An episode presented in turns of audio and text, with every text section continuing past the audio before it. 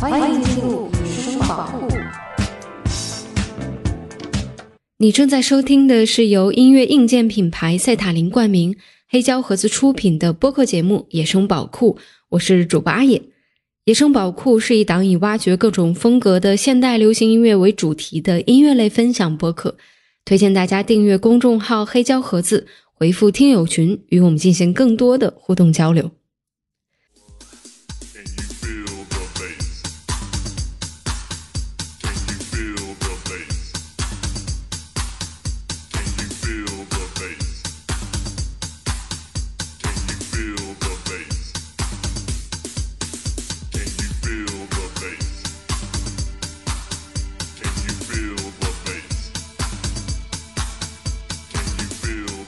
Can you feel the bass? 这首歌来自芝加哥最好的电子 X8 House 合集当中。一九九二年的一个晚上，它在巴黎的一家小型的 club 当中响起，节奏和音浪随着空气穿进每个人的身体当中。而此时，人群中两个十八岁的年轻人却被这种声音完全的震撼了。他们叫做 Thomas 和 Gammon。在第二年，他们以 Daft Punk 的名字出道，成为一支影响世界电子音乐发展的传奇乐队。这首《Can You Feel the Bass》在芝加哥的电子乐浪潮中被创作，却在另一座大陆上与命中注定的灵魂相遇，成为故事的最开端。大家好，这里是野生宝库开年的第一期节目，我是主八野。今天我们将进入到电子音乐世界当中，从 Daft Punk 发行于二零一三年的专辑《Random Access Memory》出发，来聆听这个星球最成功的电子乐声音和故事。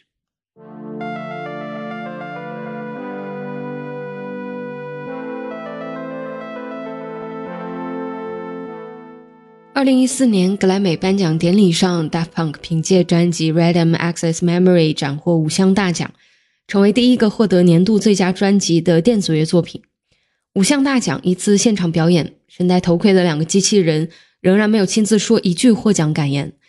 而和他们一起上台的有七十年代 disco 音乐引领者 Chick 乐队的创始人 Neil Rogers、美国传奇作曲家 Paul Williams 以及合作表演嘉宾灵魂乐先驱 Steven Wonder。这些跨越时代与土地的音乐巨人站在一起，都成为这张专辑非常重要的部分。我想那一时刻也正是专辑标题 “Access Memory” 随机记忆的具象意义。后面我们会来详细的介绍专辑的立意、合作者故事以及录音制作和主题的拆解。那在展开来说之前，我们还是先来认识一下 Daft Punk 准朋克这支传奇的乐队。Daft Punk 是一个法国电子音乐二人组，但是在组成 Daft Punk 之前，Thomas 和 Guy 都是摇滚乐虔诚的信徒。一九九二年，两个人第一次的音乐尝试是一支摇滚乐队，并且选择用 The Beach Boy 的歌曲《Darling》作为乐队的名字。六个月后，两人在挣扎创作了四首歌后，仍然没有逃避作品平庸的现实。但这次尝试也并不是全无收获。呃，当地的媒体评论 Darling 乐队作品的时候，用了 Daft Punk 愚蠢的朋克来形容他们。用 Thomas 自己的话来说，他们找到 Darling 这个名字花费了很长的时间，但是 Daft Punk 却来得很快。关于 Darling 这支乐队在 Daft Punk 成立之后呢，其实还有一次极致的返场演出。在 Darling 解散之后，曾经乐队的吉他手又加入了另一支法国的独立摇滚乐队 Phoenix。在二零一零年，乐队在麦迪逊广场花园的演出当中大胖惊喜的出现，共同演绎了一个很特别的摇滚电子乐版本的 Harder, Better, Faster, Stronger。那这次电子和摇滚的碰撞相当带感，我会把视频链接放在 show notes 里，大家可以先来感受一下。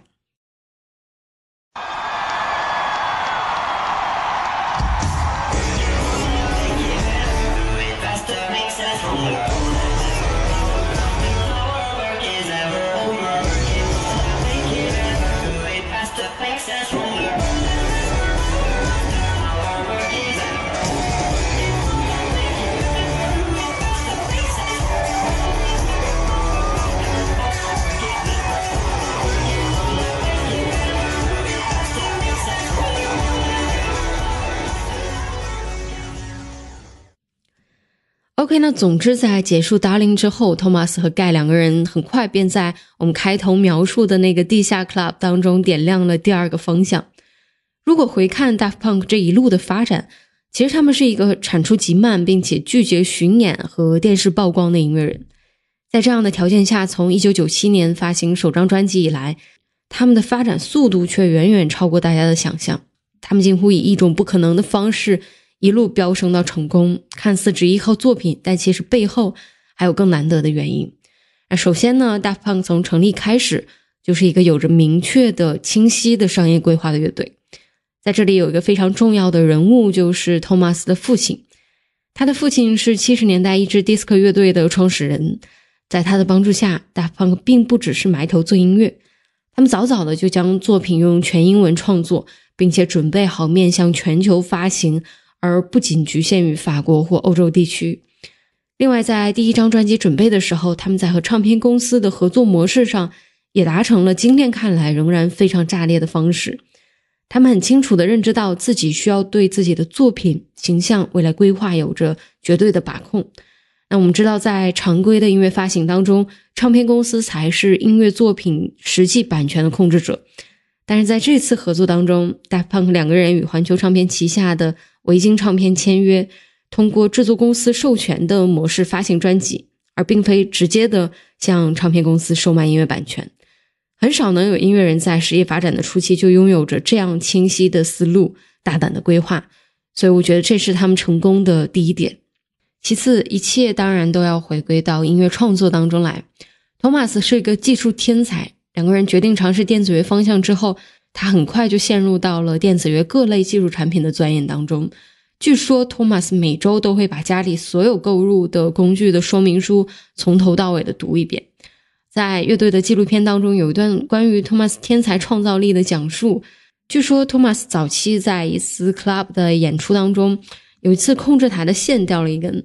呃，我们都知道，把这个线重新插回去的时候，就会发出那种很刺耳的低频的噪音。但谁都没想到，，Thomas 在下一首歌当中，竟然直接就用了刚刚那段插线的噪音作为基调，开始现场创作。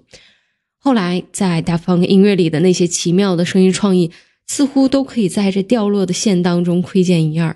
在 Daft Punk 的生涯记录当中，一共只发行了四张录音室专辑、两张现场专辑、三张合集和一张原声专辑，相当的精炼。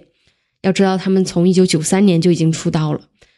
其实，除了我们之后要聊到的那张专辑之外，还有一个非常值得提到的，就是2006年。他们在 Coachella 音乐节上的那一场极为重要的演出，对于 Daft Punk 的乐迷来说，在现场观看他们的表演是相当奢侈的体验。因为在第一张专辑过后呢，两个人将面罩升级成了头盔，并正式提出了成为机器人的概念。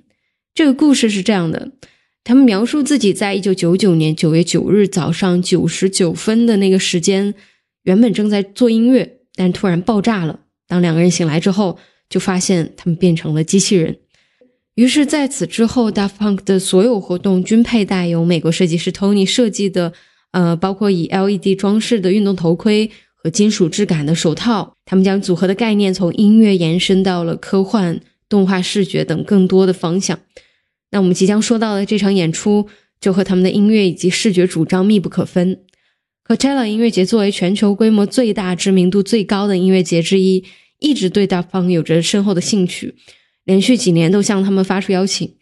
那二零零六年的时候，Coachella 再次提高了对他们的报价，也深入的沟通交流，最终两个人接受了邀请，并开始筹备这场对于世界电子音乐发展都有着决定性和改变性意义的演出。这场演出在准备期间，除了 Thomas 和盖两个人，几乎没有人知道会以怎样的形式呈现。他们预定了大量的 LED 大屏幕，数量之巨大，几乎涉及到了全美的供应商。在彩排开始前，经纪人走到场地当中，才发现数万块的屏幕被搭建成了一个巨型的电子金字塔，而金字塔中间打开是两个人表演的舞台。在此之前的很长一段时间里，电子音乐都被视作一种更适合在地下发展和表演的音乐类型。单一的 DJ 区别于流行歌手们在舞台上丰富的表演形式，所以如何在更大的舞台上呈现舞曲的魅力，一直是电子乐的难题。但是 Daft Punk 在这次尝试当中，将它完美的解决了。那天现场的观众当中有很多音乐行业的从业者，在后来不同的回忆当中，都将那一晚比作改变人生的演出。他们将电子音乐从声音到视觉体验全面升级，让人们感受到。除了不断重复的采样段落和低音节奏的轰炸外，高级的电子乐能够带来科幻感的艺术描述和对失控边界的严格控制。来听这场演出当中他们演绎的这首《One More Time》。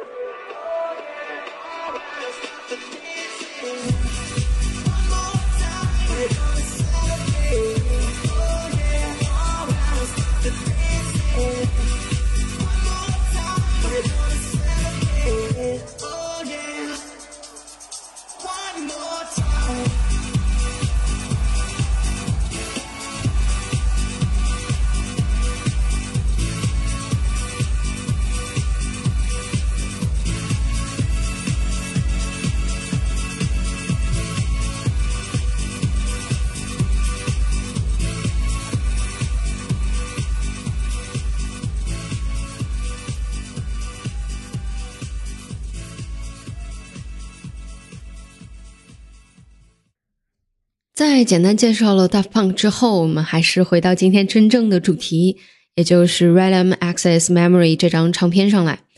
我相信大家对于 Daft Punk 这张专辑应该都有一些或多或少的印象。如果你也关注一些实体唱片的话，那么经常会在各个唱片店很显著的位置上看到过这张唱片。首先，我想说一下关于专辑的名字，国内翻译成《超时空记忆》，我个人是不太喜欢的，翻译明显是按照最终呈现的音乐风格来定义，但这绝对不是一张简单的复古风格的专辑。如果深入了解之后，就会发现这张专辑最重要的理念，其实原本的英文表现就是最准确的。Random Access Memory 又称作 RAM RAM，也是我们电脑 CPU 直接交换数据的内部存储器的缩写。电脑、读取、存储这些关键词才是专辑在创作上的核心概念。只不过与之交互的刚好是七八十年代的复古音乐，因此才会给人一张简单致敬复古风格的音乐的专辑的感觉。所以，为了让大家更好的理解专辑的表达以及它的录音和制作手法，我想在正式进入专辑之前，让大家明确这样一个设定：首先，这张专辑的创作者是两个机器人，并不是所谓戴着头盔的人类，而是真正的机器人。他们来到我们的星球，试图用人类的方式来学习音乐创作。在海量的音乐素材当中，他们对七八十年代的音乐充满了兴趣。于是，在和这些真正参与当年的金曲创作的大师合作中，机器人逐渐学习到关于爱和生活的表达，以及科技和人类触摸。所以，让我们带着这样一个设定的基础，回到这张专辑的录制方式上。电子音乐最重要的一个概念就是采样。我们知道，采样的方式从最开始，呃，在实体的黑胶唱片上找到 DJ 喜欢的音乐段落，进行 loop 循环播放，发展到今天，每个人都可以利用笔记本在数字平台上下载歌曲，完成采样和再创作。而 Da Punk 在这张专辑当中做的第一件事，就是打破了这样的采样方式，从使用机器对数字音乐采样，变成在现场演奏中对真实的人的演奏进行采样。用 Thomas 的话来说，他们在 sampling human。呃，也许你可能被刚刚这段描述绕的有点懵，那我们再来更具体的给大家描述一下 Daft Punk 在这张专辑当中创造了怎样的采样工作流程。首先，我们别忘了专辑向七八十年代音乐致敬的核心，因此 Daft Punk 邀请了很多真正经历和参与那个年代音乐创作的音乐家们，为录制提供真实的演奏，并且非常细节的带他们回到曾经创作的录音室里进行创作。而录制的过程并不是从头到尾的学习一首歌，然后反复的演奏进行录音。相反，Daft Punk 给出了很多即兴的动机和主题，让这些音乐家们根据这些动机进行发散的演奏，每段五到十分钟左右，然后再换另一个动机重复的即兴演绎。而这些素材就变成了 Daft Punk 所谓 Sampling Human 当中的采样素材，并对这些非常实时和现场的内容进行处理。因此，每一位走出录音室的音乐家们都不知道自己到底录制了怎样一首歌曲，这是相当炸裂的音乐创作方式。在我们之前的概念里，一张带有复古致敬意味的专辑，一般会在音乐风格和器乐音色上模仿当时的作品；深入一些的呢，会加入几首经典歌曲的采样段落，让大家更快速地进入所谓的复古感当中。而 Daft Punk 做了什么呢？他们拆解出了音乐演奏当中的人。让他们重新回到当年录制的地点，在不规则的即兴状态下演绎，一边保留了电子乐采样的核心概念，一边颠覆着工具和创作者之间的关系，甚至在录音的方式上都在重现那个黄金年代。当流行音乐越来越趋向于不加思索的数字音乐产物时，Daft Punk 用电子乐这种和科技最接近的风格，制作出重塑经典的录音室专辑。好的，那在了解了《Random Access Memory》这张专辑的录音方式和 Sampling Human 这个全新的采样概念后，让我们正式的进入到音乐当中，来听这段机器人的自我探索之旅。那现在我们即将按下专辑第一首歌的播放键，这首歌叫做《Give Life Back to Music》。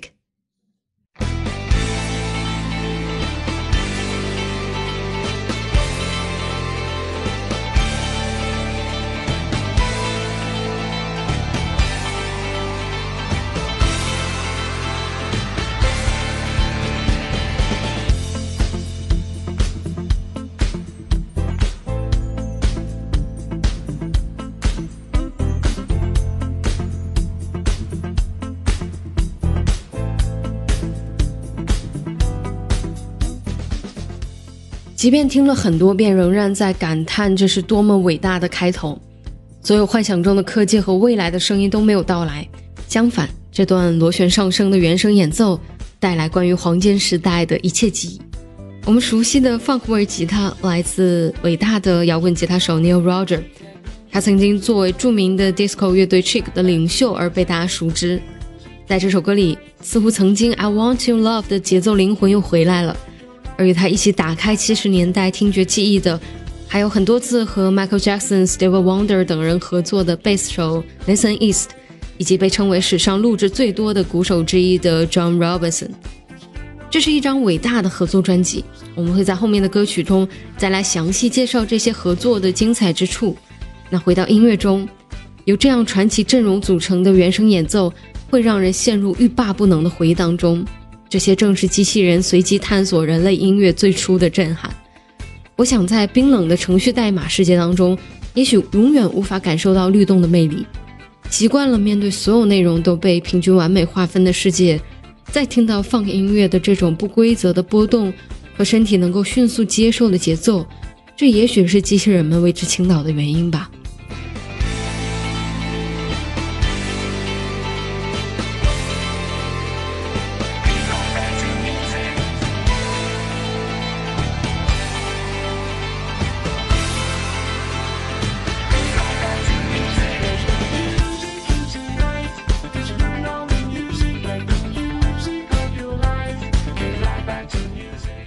听到收码器的声音传来，帮助我们回忆起自己正在 Daft Punk 的音乐当中。其实 Daft Punk 在音乐生涯的很早期就已经开始使用声码器作为歌曲的重要部分，但是调教声码器对于任何一个音乐制作人来说都是非常具有难度的功课，更不要说在这样一首纯粹真实器乐演奏的伴奏当中，要如何让旋律部分的声码器效果既保持电子的味道，又要和音乐完全的融合在一起。我来给大家播放一段其他的声码器演奏旋律的效果，大家来听一下。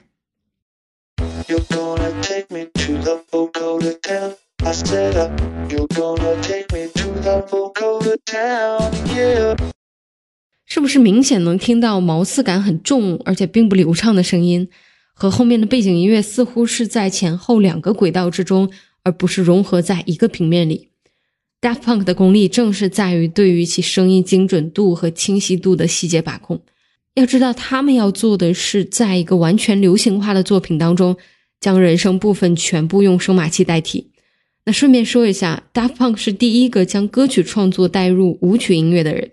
他们让舞曲变得流行化，这绝对是艺高人胆大的体现。那如果在这首歌里，两句简单重复的歌词会让人似乎回到电子乐的循环感中，那接下来的这首歌也许可以真正的体会刚刚所说的那种炉火纯青的声码器处理功力。来听第二首歌《The Game of Love》。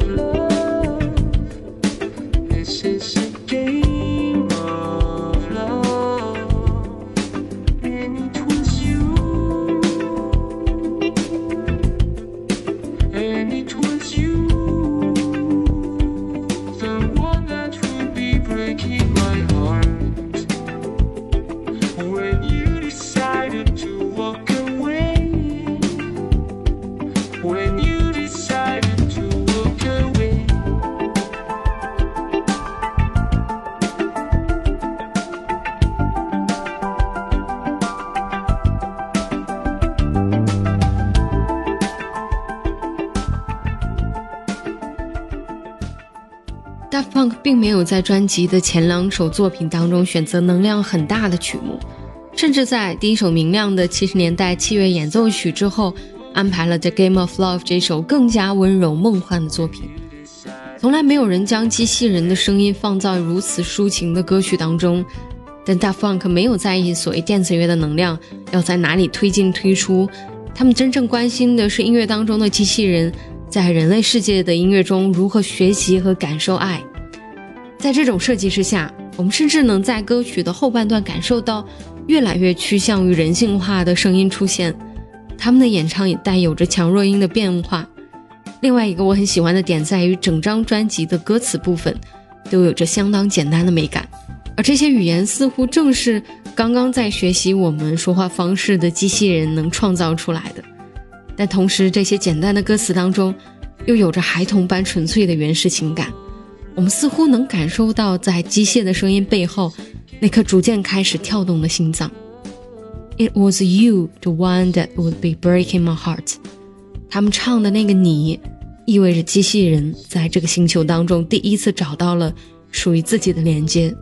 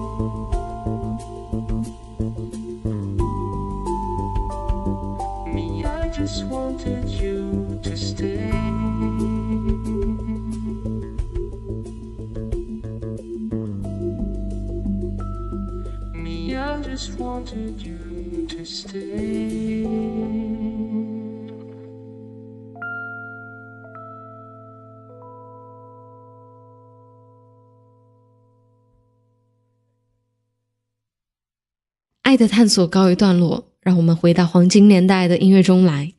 即将听到的这段独白来自 disco 之父、意大利作曲家 Giorgio Moroder。 when I was 15, 16, when I really started to play guitar, I definitely wanted to become a musician. It was almost impossible because it was the dream was so big that I didn't see any chance because I was living in a little town, was studying, and when I finally broke away from school and became a musician, I thought, well, now I may have a little bit of a chance because all I really wanted to do is music and not only play music but compose music. 好的，我们先把音乐暂停一下， 在即将迎来专辑的第一个高潮前，我们先来看一下关于这首歌的故事。刚刚我们提到，这是一张非常优秀的合作专辑，合作的对象不仅包括音乐演奏家，还有管弦乐团、DJ 制作人等等等等。合作的方式也不尽相同，比如在这首歌当中，我们听到的一大段独白的部分来自 disco 之父 George Morot。那他曾经在七十年代引领了欧洲 disco 和电子乐的发展，其中为 disco 皇后 Donna Summer 制作的一系列歌曲，也让 disco 风格开始在全世界内蔓延。JoJo Morod 和 Daft Punk 的结缘，正是在听到了他们两千年发行的那首热门单曲《One More Time》之后。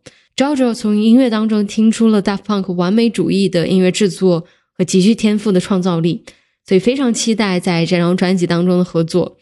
而当他走进录音室的时候，等待他的不是合成器的演奏或器乐的呈现，Daft Punk 为 JoJo 准备了一把椅子和三个不同的麦克风。这似乎是 Random Access Memory 最知名的故事，当然也是因为它实在足够特别。三支麦克风分别来自不同的生产年代，这是 Daft Punk 对于人和科技关系探索的极致要求。他们希望 JoJo 在三支麦克风前讲述自己的人生故事，从童年到未来。那第一支麦克风来自四五十年代，当 JoJo 讲述自己在意大利的童年的时候，他们用这支麦克风来录制。当 JoJo 讲述七十年代的音乐创作的时候，负责录制的是另一支六十年代末的索尼麦克风，而最后一支麦克风则是非常崭新的。他工作的时候，Daft Punk 正在引导 JoJo 描述对未来的想法，相当匪夷所思的操作，用不同年代的麦克风录制不同年代的故事。制作人向同样感到困惑的 JoJo 解释，虽然没有人能够在其中听到差别，但是 Da Funk 可以。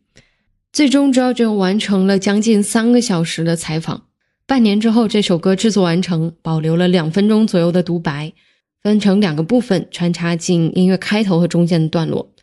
我们总是说语言也是有声调的，但是当我们接触大部分的独白和音乐同时存在的时刻，我们还是很快会判断出这是一段带有背景音乐的朗读，但是在这首歌当中，Daft Punk 将 JoJo 非常生活化的语言和音乐严丝合缝的对在一起，并没有刻意的通过处理人说话的节奏或将他们赋予旋律性。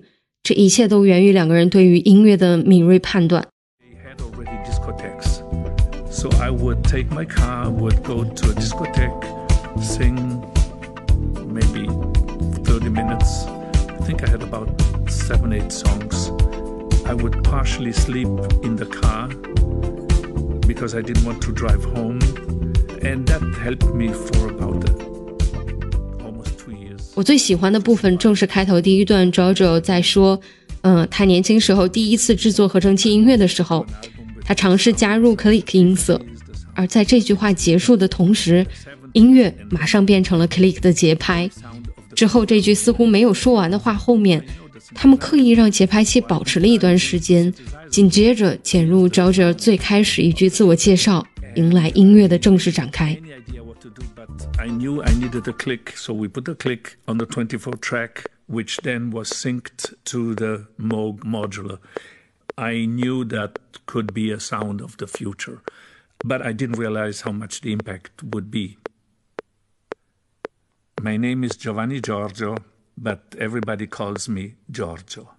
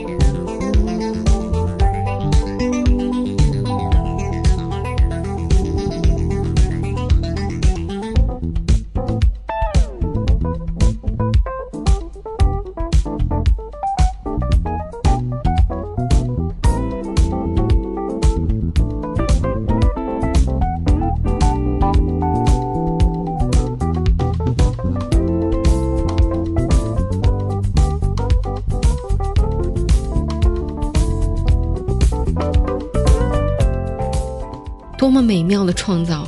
然而，更美妙的在于，这只是这首歌的第一个亮点。在独白结束之后，歌曲开始进入到一段电子爵士的自由时刻，然后在你意识不到的某一秒内，电子的音色似乎消失又出现，并且重新带来开头熟悉的 loop 循环。这时候，昭昭的声音回来了，整个听感似乎更加湿润了一些。而此时，音乐已经进行了五分钟的时间。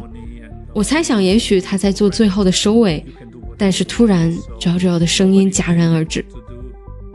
and there was no preconception of what to do.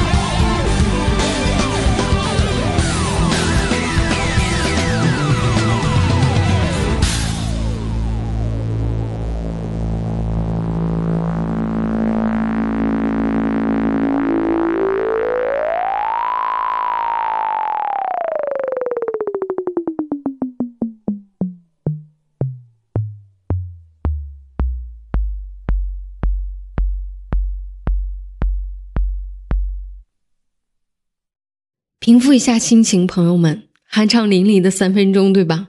让我们冷静下来，回忆一下刚刚发生了什么。在这这最后一句独白后，原本低调的弦乐骤然膨胀，像是电影转场一般，开始突然不断的涌现爆炸般的音乐信息。先是嘻哈的搓碟声，然后电吉他带来了摇滚的记忆，最后交响乐的段落，所有的声音混在一起，就像是现代音乐几十年流变的蒙太奇片段。我们第一次在专辑当中感受到音乐几乎要触到失控的边界了。鼓乐的部分已经用尽全力在找到每一个自己可以击打的节奏，Daft Punk 在尽情地施展着自己的才华。这些不同风格的音乐元素似乎呼应着前辈们走过的路，为其开拓者的身份献上最高的致意。失控是最容易的事情，高级之处在于能够把握失控的边界，甚至精心地安排一场失控。让我们继续专辑的探索，下一首歌《Within》，让我们来听这段绝妙的古典钢琴开头。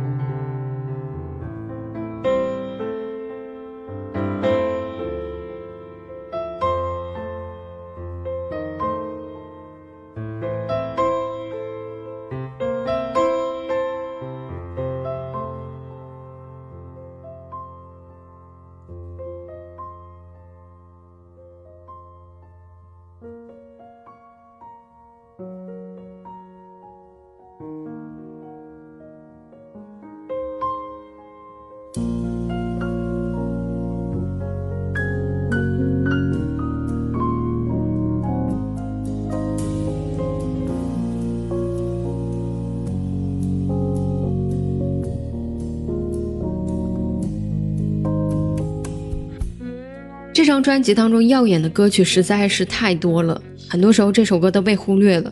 而且因为和第二首歌的《Game of Love》听感上比较接近，我也一度想略过这首歌。但是越听越喜欢，这里面好像藏了一些暗涌的魅力。古典风格的钢琴独奏开启了整首作品。这首歌的键盘手 Charlie Gonzalez 在第一首《Give Like Back to Music》当中也担任了键盘。但是在这首歌里，明显光芒更多一些。他在开头贡献的那几十秒的原声钢琴，似乎用最简单的方式消解掉了第一首歌结尾那些爆炸的音乐信息，将我们带回到了现代音乐的起点，让听众在熟悉的莫扎特的感觉里找回呼吸。Gonzalez 本身就是古典音乐出身，他有能力给听众创造出熟悉的轨道。但是当我们开始信任这段钢琴后，音乐本身就开始向着新的方向前进了。要知道，Daft Punk 永远不会复制，而是创造。这首歌有着非常流畅的行进，我们的头脑似乎会在这里停摆，于是，在某一刻会忽然意识到，引领我们进来的那段原声钢琴好像消失了，而 Daft Punk 再次主导了这次听觉的魔术，证明了即便是在这样一首我们听起来非常简单的歌曲当中，仍然充斥着这些顶尖的音乐制作能力。我们继续听完这首歌《，Within doors look the same.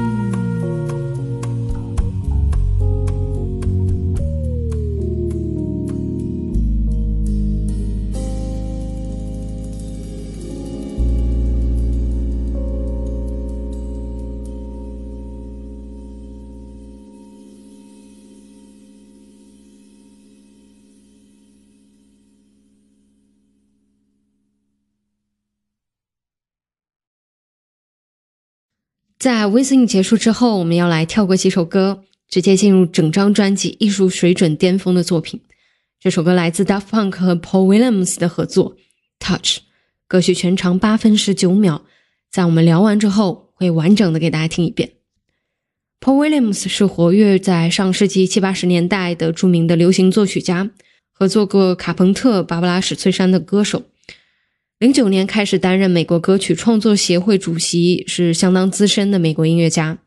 一九七四年，Paul Williams 参与摇滚音乐电影《天堂魅影》的演出，在里面他头戴面罩弹琴的形象，据说正是 Daft Punk 设计头盔形式的灵感来源。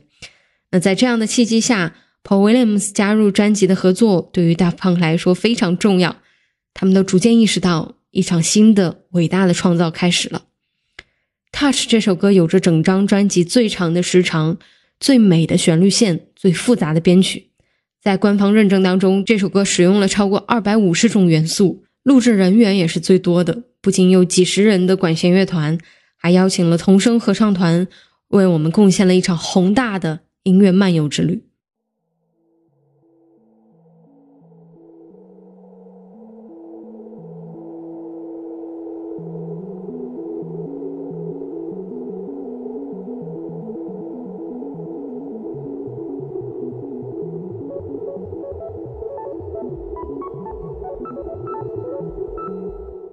歌曲从一些稀疏扭曲的电子声音当中展开，带有着现在极简音乐的无规则性，更像是来自其他星云的前传故事。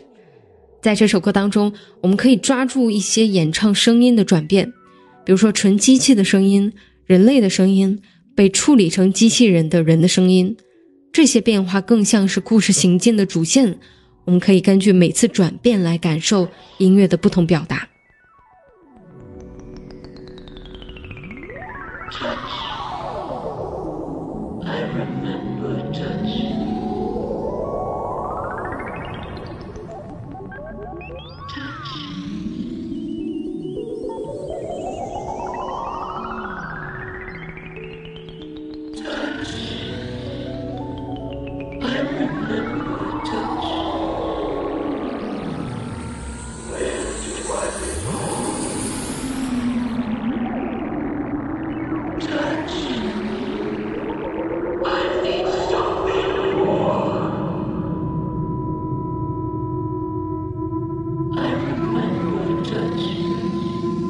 i need stop me in my mind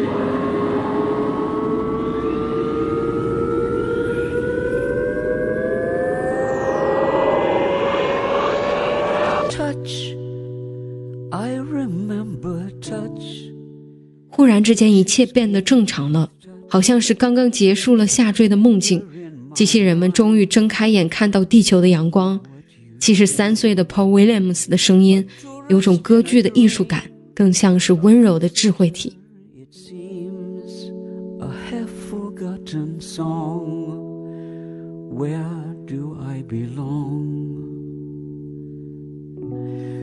Tell me what you see. I need something more. Kiss 卡片的声音打开节奏和律动后，我们逐渐在音乐当中找回了传统的 lagtime 和 disco 的熟悉感，也更加确定音乐的信号似乎回到了地球，回到了我们在专辑前几首歌建立的属于 Daft Punk 的听感上。紧接着一段舞会氛围的合奏中，机器人们似乎在兴奋地体验着多彩的音乐文化。我们可以想象，储存卡的接口正在迅速地读取这个星球上所有的音乐记忆。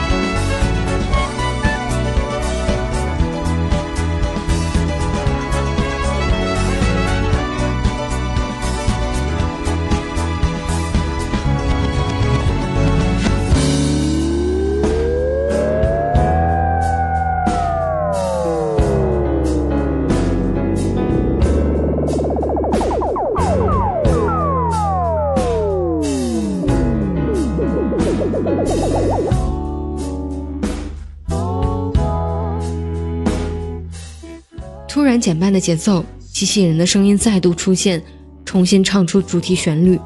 判断旋律好听与否的标准，从来不在于行进和弦的难度和复杂程度，而在于它是否可以承载长时间的收听，以及复杂器乐在简单旋律中可以创造出怎样的编曲组合。这里更奇妙的组合来自于机器人和童声合唱团同时唱着一句旋律。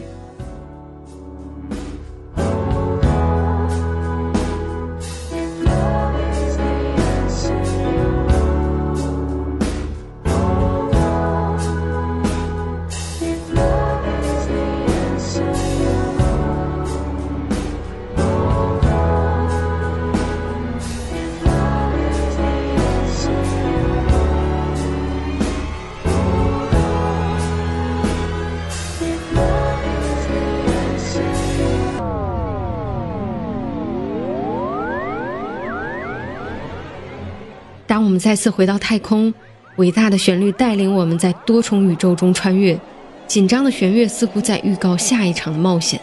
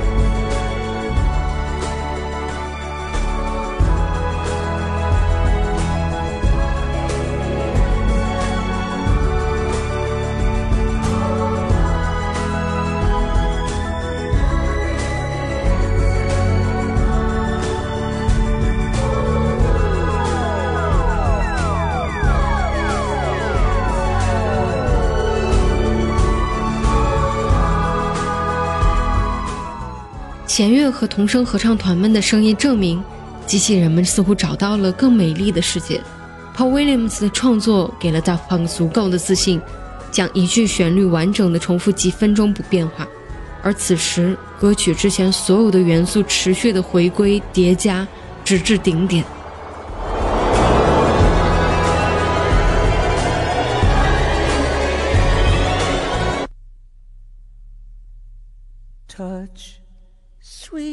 Touch. You've given me too much to feel, sweet touch. You've almost Paul Williams 的声音出现，把所有的故事拉回原点，完成循环。正如开始一样，让我们来听最后一个美丽的和弦落下，全曲结束。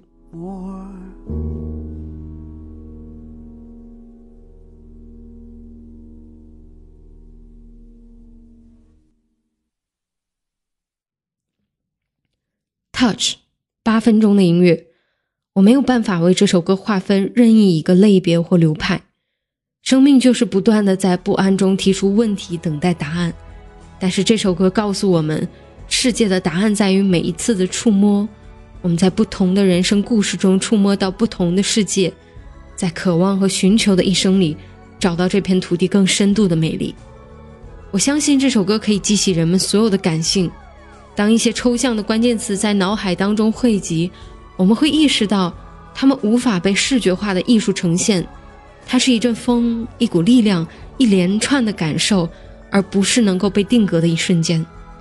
音乐的魅力在于它在时刻不停的移动，移动感受也移动了时间。我们不再被束缚在这个维度当中，它可以带领脑海中所有点亮的信号去到深空。让我们摒弃所有的想法，把自己完全的交给这首歌，再来听一遍《Touch》。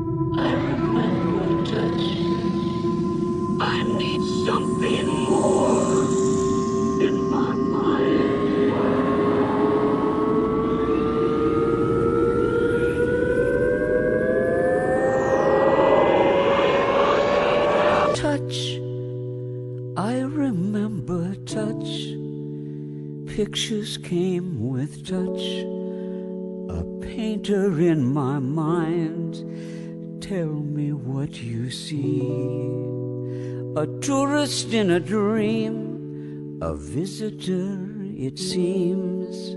A half forgotten song. Where do I belong? Tell me what you see. I need something more. Kiss suddenly alive.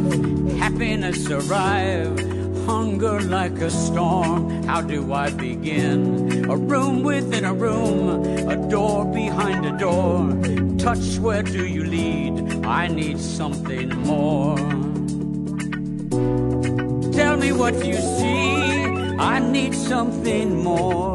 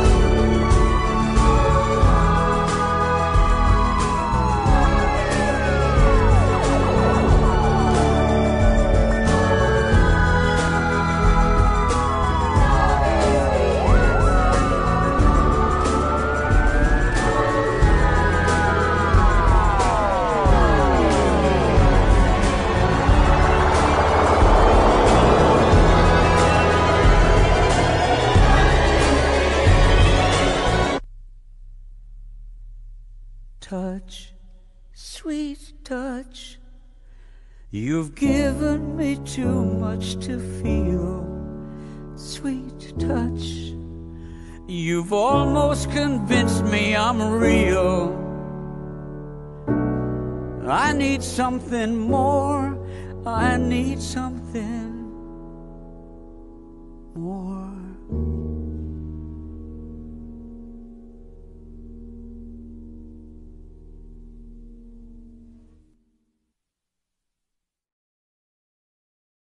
二零一三年四月十九日，《Get Lucky》作为 Random Access Memory 的主打单曲发行，连续五周蝉联 Billboard 热榜的亚军，连续四周在英国单曲榜夺冠。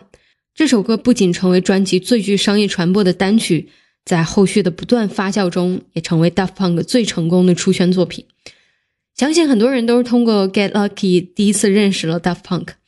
这首歌的灵魂毫无疑问的来自吉他手 Neil Rogers。还记得专辑第一首歌开场的那段磅礴的原声演奏吗？我们介绍过，其中的吉他手就是 Neil Rogers，这位获得过六项格莱美奖，包括终生成就奖的吉他手，几十年来一直以独具风格的吉他演奏而闻名。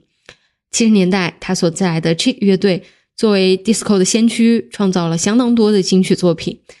在 Daft Punk 一九九七年发行的第一张专辑当中，就曾经采样过 Chick 的歌曲。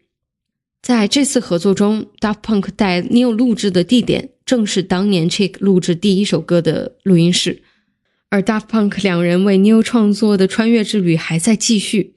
他们试图让 Neil 还原出当年 Chick 在创作时的习惯，于是 Neil 先给出了一段动机，然后在此基础上不断的叠加节奏型。后来 Neil 在纪录片当中重现了这一场景。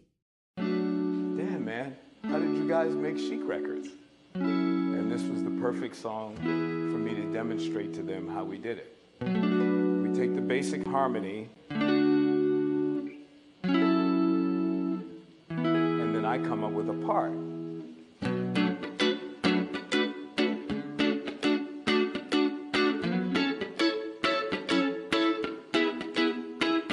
Now, that's very simple.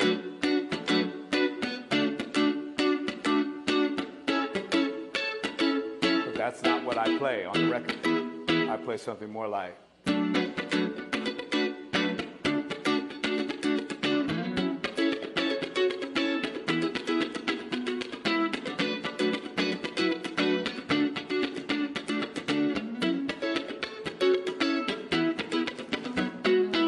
And to get the chic recorded sound, I always have that counterpart going next to,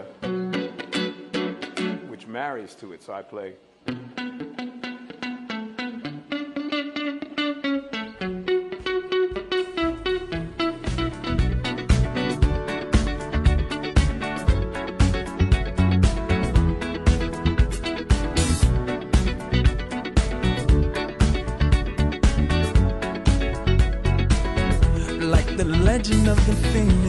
Get Lucky 当中另一位的合作者是美国歌手兼制作人 Pharrell Williams。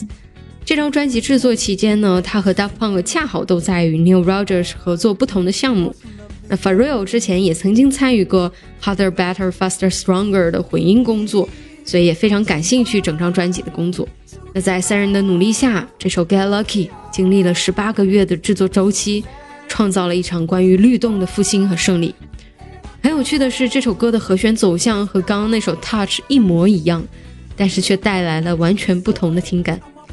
而 Rio 曾经说，流行音乐当中越来越忽视律动的意义，而这种基础的血脉需求被越来越复杂的录音技术和抒情的歌词代替。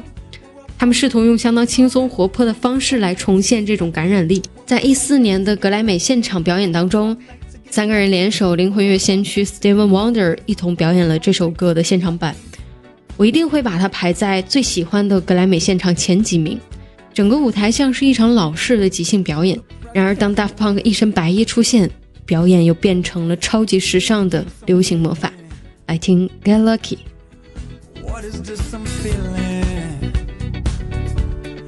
Wanna leave, I'm with it.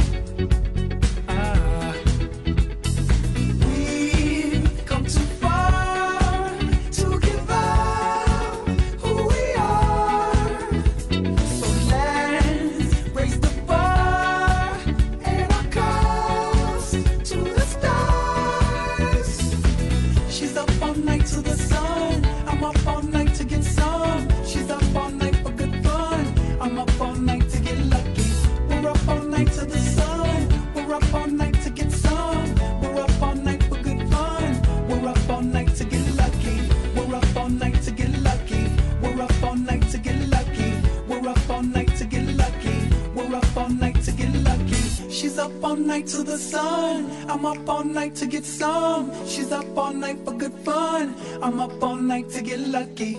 We're up all night to the sun. We're up all night to get some. We're up all night for good fun. We're up all night to get lucky. We're up all night to get lucky. We're up all night to get lucky. We're up all night to get lucky. We're up all night to get lucky. She's up all night to the sun. I'm up all night to get some. She's up all night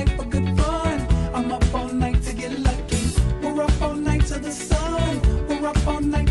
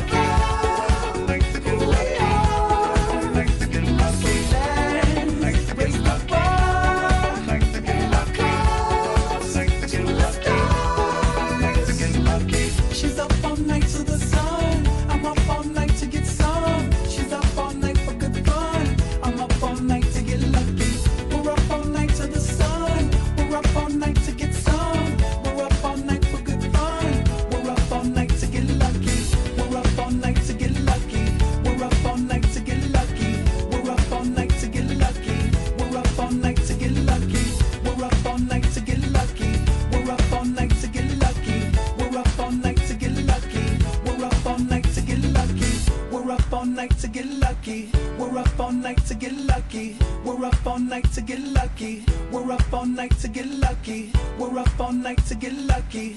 We're up all night to get lucky. We're up all night to get lucky. We're up all night to get lucky.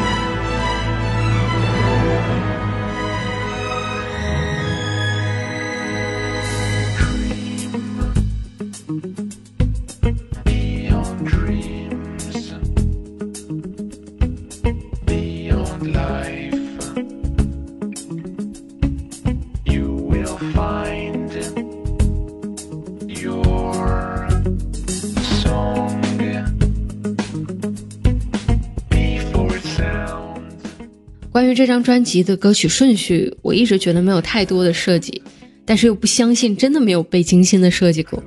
对于完美主义的 Daft Punk 来说，那些其他人甚至不会考虑的微小决定，他们也都重新做过了精致的安排。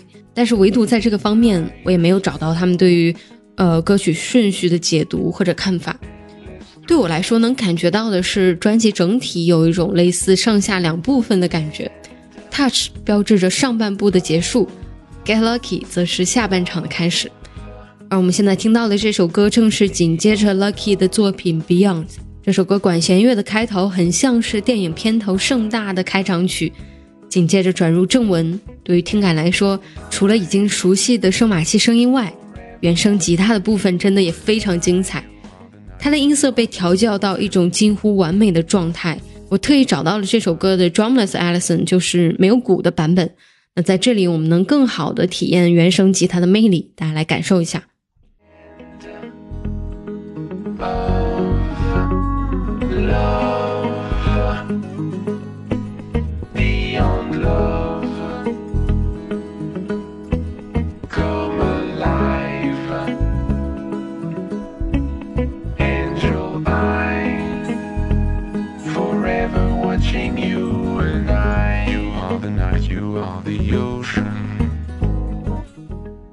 嗯，另外呢，这首歌的歌词也非常有意思。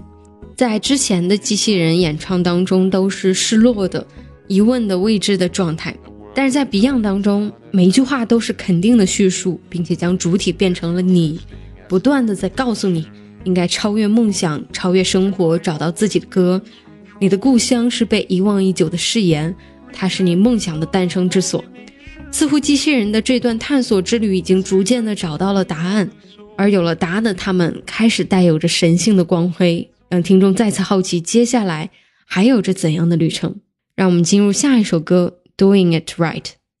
Doing it right, everybody will be dancing and we're feeling it right. Everybody will be dancing and be feeling it right. Everybody will be dancing and we're feeling alright. Everybody will be dancing tonight, doing it right. Everybody will be dancing and we're feeling it right. Everybody will be dancing and be feeling it right. Everybody will be dancing and we're feeling alright. Everybody will be dancing tonight, doing it right. Everybody will be dancing and we're feeling it right. Everybody will be dancing and be feeling it right. Everybody will be dancing and we're feeling alright. 如果今天这张专辑是你第一次听 Daft Punk 的音乐，你大抵不会觉得有什么奇怪。但如果你之前也听过他们之前的三张专辑，就会发现其实 Random Access Memory 当中大部分的歌曲风格和作者和创作方式都是全新的。因此，在专辑刚刚发行的那段时间，现在正在听到的这首歌，在很多传统音乐媒体的评价当中获得了最高的赞扬。因为它确实符合人们对于 Daft Punk 和电子音乐原本样子的想象。在听过了前面那些复杂的、精致的旋律性的作品之后，这首歌似乎简单的不能再简单，再次回归到我们听了一整张专辑的声马器效果。而不同的是，Daft Punk 让机器人和真正的人类声音开始合唱，背后的编曲伴奏做得近乎于极简。不得不说，这是两个人对自己大师级别的声马器调教功力的自信展现。这首歌 Daft Punk 邀请了 Panda Bear 合作，两个人完全不同的声音竟然精妙地贴合在了一起，没有损伤任何一方的声音纹理，并创造了一种全新的质感。在这里，机械的声音是百分之百的合成器效果，没有借助任何录音师的作品，也就是放弃了前面歌里我们听到的那些人性化的机器的声音，反而回归追求极致的科技感。大胖像是可以操纵时间，随时切换过去和未来。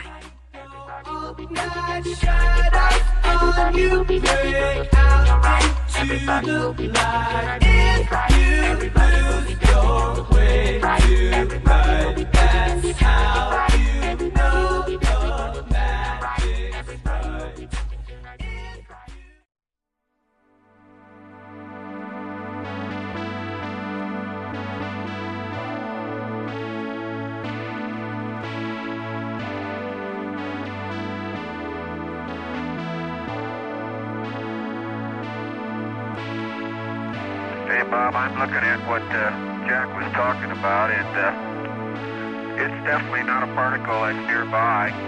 It is a uh, bright object, and it's uh, obviously rotating because it's flashing. It's uh, way out in the distance, apparently rotating in a very rhythmic fashion because the uh, flashes come around uh, almost on time. As we look back at the Earth, it's uh, up at about 11 o'clock. About uh, 在 JoJo 之后，刚刚听到的是专辑第二段的独白内容，来自美国阿波罗十七号宇航员执行任务时的音频，同时这也是专辑的最后一首歌。在这次机器人地球探索之旅的尾声，也许这段内容预示着他们即将返回太空。三年前，我第一次听到这张专辑，我记得是在早上通勤的地铁里，还有两站就要到了，专辑才终于播放到了最后一首歌。我只记得这是一首一直在上升和叠加的音乐，就像是科幻电影里逐步搭建的通向另一个星球的梦幻通道，而我整个人也似乎要被它吸进去，不敢呼吸。这首歌叫做《Contact》，我觉得 Daft Punk 一定花了很多心思在歌曲的曲名上。还记得我们在之前听到的那首八分钟的歌叫做《Touch》，触摸这个词原本就带有着一定的温度感，它是人类的动作。而那首歌里的表现也是极尽温柔，但是 contact 的意思是联系、接触，更像是冰冷的工作和行为的陈述。当我们再来听这首歌的时候，没有那些精致的音色、克制的声量、人性的温度，有的是冰冷疯狂的能量的叠加。如果把整张专辑想象成一段真实的探索之旅，我会觉得这首歌是机器人们用他们的语言留下的结案报告。不再利用学习到的人类情感和人类音乐，回归到他们的世界，讲述这次的 contact。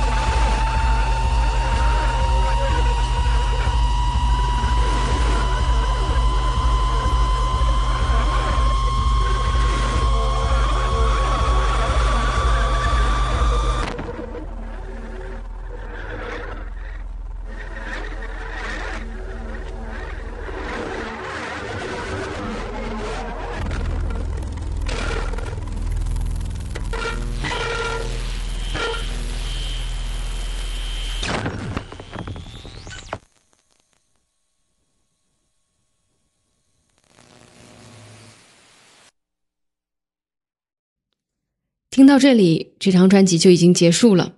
音乐的解读总是相当的主观，那这期节目我也只是想把在我耳机里听到的这张七十五分钟的专辑背后的故事和想法分享给你们。稿子写到这儿已经一万一千多字了，从第一期播客节目以来，我都是逐字稿的内容，积累到今天应该几十万字了吧。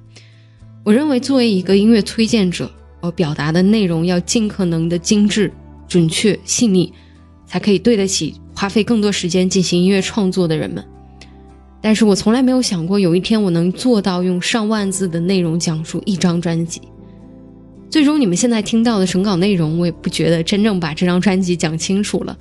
我不知道 Daft Punk 自掏腰包花了一百万美金的录音费用具体是怎么分配的，我也不知道他们是怎么从之前几平方米的卧室走出来，能够找到这么多闪光的大师们，以及我还始终在用电子音乐来形容这张专辑是不是太过狭隘。但是我觉得，对于经典的作品，值得把故事反复的讲千百遍，让更多的人听到。二零二一年，Daft Punk 宣告解散，最终的专辑作品就定格在刚刚听到的那段音乐当中。他们打破了电子音乐的边界，用更高维的思路解放了技术的束缚。当人们习以为常的在电子音乐中索取未来的时候，他们却将黄金年代的记忆再次重现。Daft Punk 用这张专辑向我们证明，他们的作品从来不是老酒新瓶的拼装车，而是闪烁着银白。飞向宇宙的太空梭。这里是野生宝库，我是主播阿野，让我们下期继续在音乐里相见吧。